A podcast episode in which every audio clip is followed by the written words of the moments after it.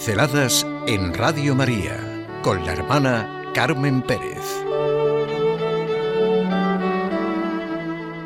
La oración, una necesidad vital y universal. Todos los seres humanos, en el fondo, tenemos las mismas necesidades radicales. Quiero decir que realmente lo más personal es lo más universal. El conocimiento del hombre es un hecho en todas las corrientes que puedan pensarse de antropología y psicología.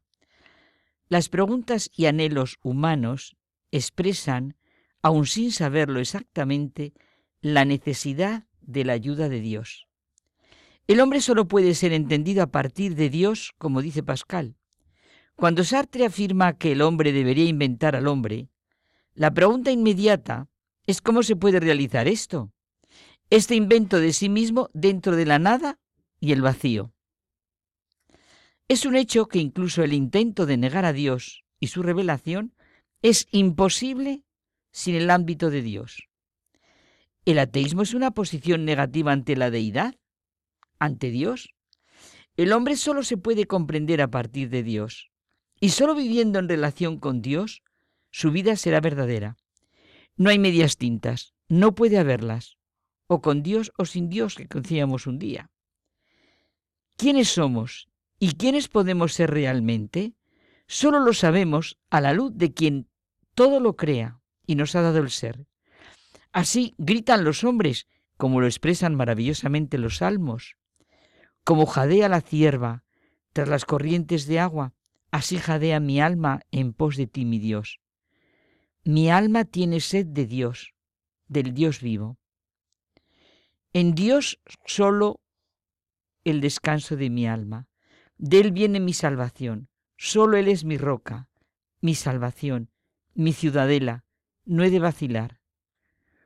Oh Dios, tú eres mi Dios, por ti madrugo. Mi alma tiene ansia de ti, como tierra reseca, agostada, sin agua. Sí, es una necesidad vital del ser humano lo que en el cristianismo se llama oración. Los salmos del Antiguo Testamento son una expresión nítida y clara de ello. Así ocurre en toda religión como se estudia en la filosofía de la religión. Ese es el sentido de la palabra religión, del latín religere, religar. Zubiri lo expresa maravillosamente en naturaleza, historia y Dios. La existencia humana no solamente está arrojada entre las cosas, sino religada por su raíz. La religación, la religión, no es algo que simplemente se tiene o no se tiene, sino que consistimos en religación. Somos seres religados. Venimos de y vamos hacia. Somos seres religados y esta religación se expresa de forma concreta en la religión que profesemos o en la negación de este vínculo, en el ateísmo. A veces no sabemos lo que debemos pedir, pero en nuestro interior sentimos una llamada especial para acudir de múltiples formas al Dios Creador. Todo arranca de dos verdades innegables. Los hombres tenemos las mismas necesidades, bueno, vamos a llamarlas espirituales, y además no sabemos cómo expresarlas. Dios no puede ser alguien desconocido y lejano. No ha querido serlo de hecho. Por eso sentimos anhelos de amor, de bien, de verdad, de belleza, de felicidad.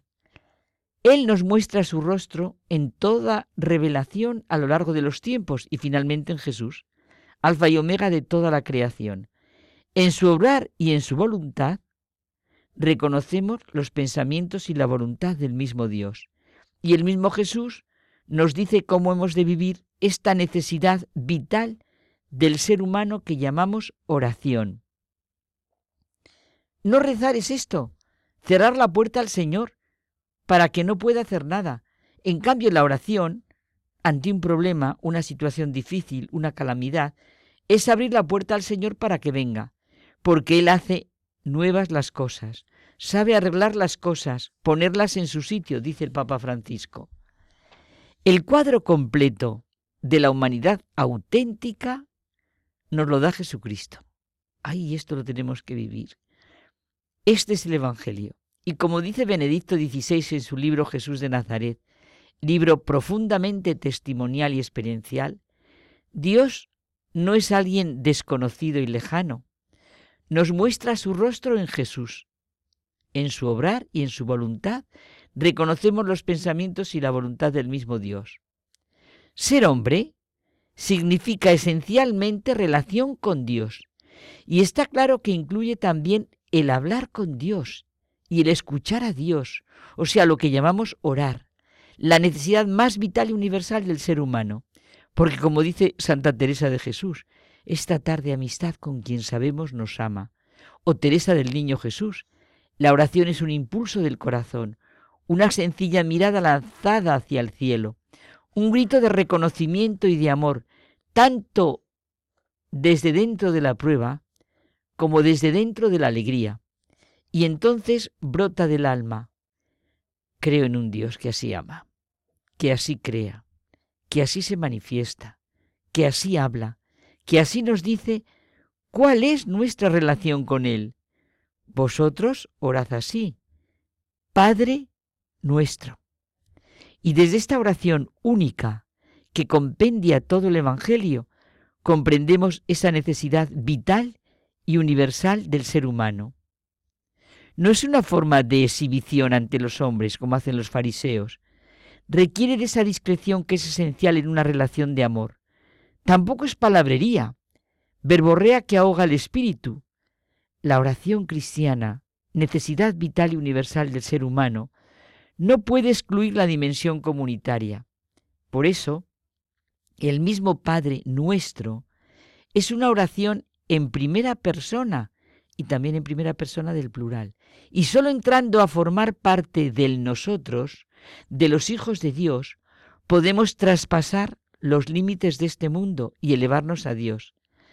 Al rezar, siempre han de complementarse el aspecto exclusivamente personal y el comunitario, la dimensión personalísima y el nosotros de la comunidad, que se compenetran mutuamente, que decía Benedicto XVI. Esa es la verdadera necesidad del hombre, la oración. Pinceladas en Radio María con la hermana Carmen Pérez.